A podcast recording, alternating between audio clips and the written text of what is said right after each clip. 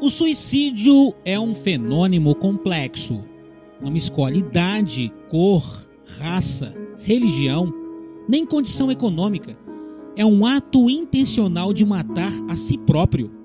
De acordo com a Organização Mundial da Saúde, OMS, é a segunda causa de morte nos jovens entre 15 e 29 anos. Patrícia Pereira Américo, de 26 anos, conseguiu sair das estatísticas mas ficou em depressão por seis anos. Por pouco, não tirou a própria vida. Eu descobri que eu, tava, que eu tinha depressão após per, a perder minha mãe. Eu no, no início eu achei que era só um momento de tristeza pela perca dela, mas aquela tristeza foi aumentando, aumentando. Eu não dormia mais, eu chorava muito, eu me isolei. Eu ficava só trancada dentro do quarto. Eu não cuidava mais de mim. Eu não cuidava da minha família. Eu só chorava. Eu perdi a vontade de viver. Eu não tinha mais sonhos, não tinha mais planos. E aquilo foi se tornando cada vez pior. E, e eu me via no fundo de um poço. E até o ano passado eu tentei suicídio.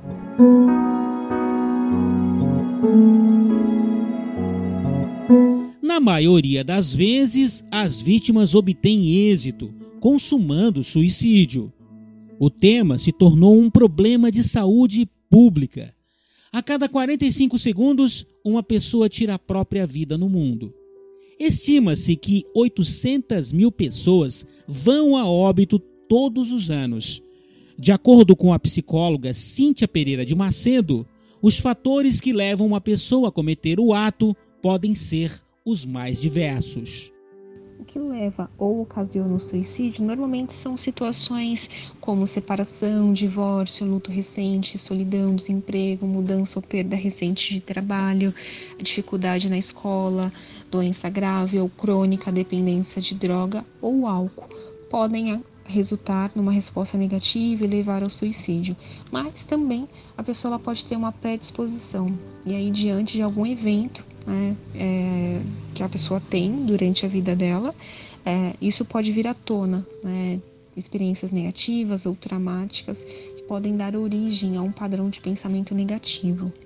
O pensamento de morte, segundo a psicóloga, se distingue da ideação suicida. A diferença entre pensamento de morte e ideação suicida é que no pensamento de morte ele é mais comum. Né? A pessoa ela pensa, eu poderia morrer ou eu queria morrer.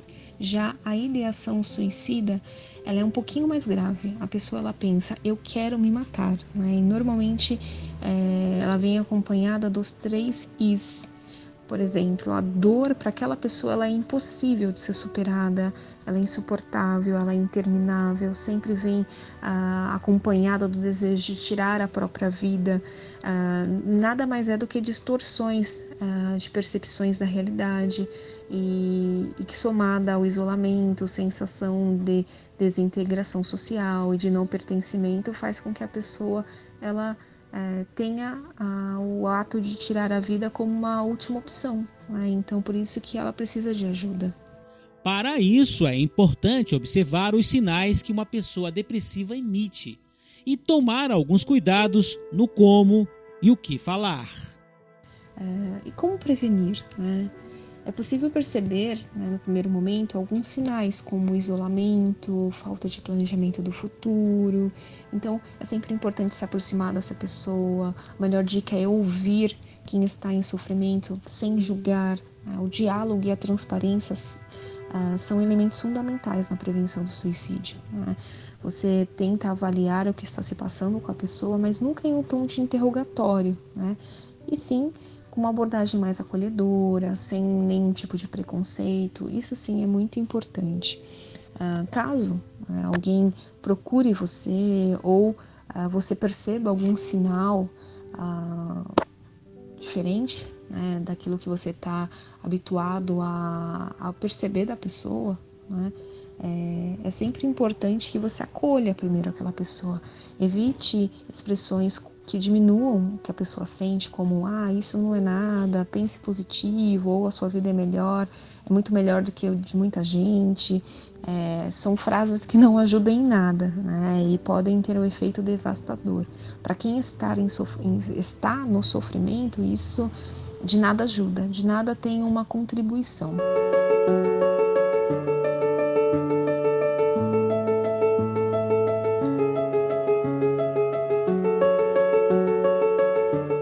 Trabalhando na prevenção com uma rede de apoio gratuita está o CVV, que é o Centro de Valorização da Vida. Pelo número gratuito 188 ou pela internet, pessoas que precisam de ajuda acabam encontrando um ombro amigo para desabafar. São 3.600 voluntários nos 112 postos de atendimento espalhados em todo o território nacional. Em Criciúma, o CVV atende também na rua Pedro Benedetti, número 46, nas salas 318 e 321. A coordenadora do grupo de sobreviventes do suicídio e porta-voz do CVV lembra que é importante oferecer também auxílio para as famílias que acabam partilhando da dor e sofrimento de seus entes. Este grupo ele se reúne uma vez mensalmente com as pessoas que perderam alguém por suicídio, a família que fica em sofrimento e também as pessoas que tentaram o suicídio. Neste dia a gente recebe as pessoas às 19h30 horas neste nosso endereço para conversarmos. Toda última quarta-feira de cada mês. Reforçando também a prevenção do suicídio está o CAPS, que é o Centro de Atenção Psicossocial o órgão em Aranaguá fica anexo ao Hospital Bom Pastor e funciona das 8 da manhã às 5 da tarde. Mas a coordenadora Fabiane Damasceno explica que em alguns casos de emergência, outros lugares devem ser procurados na cidade. Nós não trabalhamos com emergência, então se a pessoa está com muita ideação e tentativas de suicídio, é o hospital regional e o UPA, essas pessoas têm que ser encaminhadas para esse lugar. Agora, se é uma pessoa que está sinalizando que não está bem, que ainda dá tempo de manejar a nível mais ambulatorial, a gente pede que procure um posto de saúde uh, mais próxima, né, sua residência, que procure aqui o CAPES para a gente fazer uma conversa e começar um tratamento.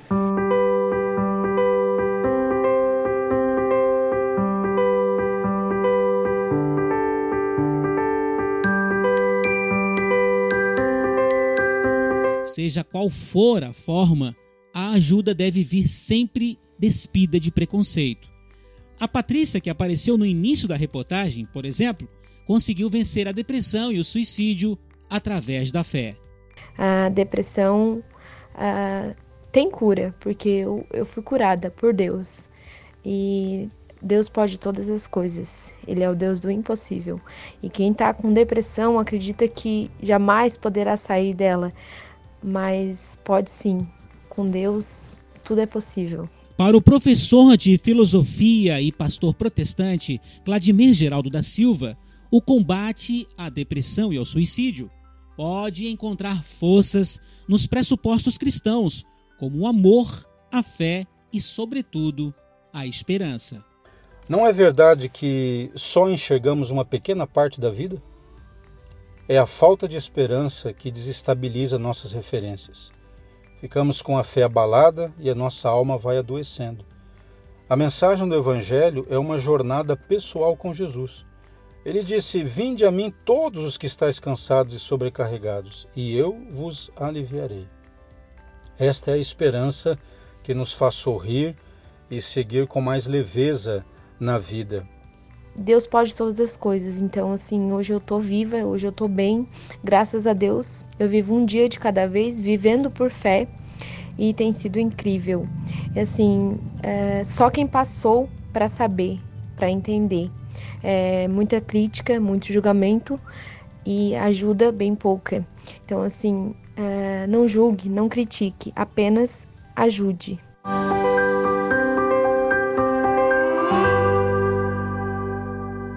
Para o podcast do grupo W3, reportagem de Anderson Machado.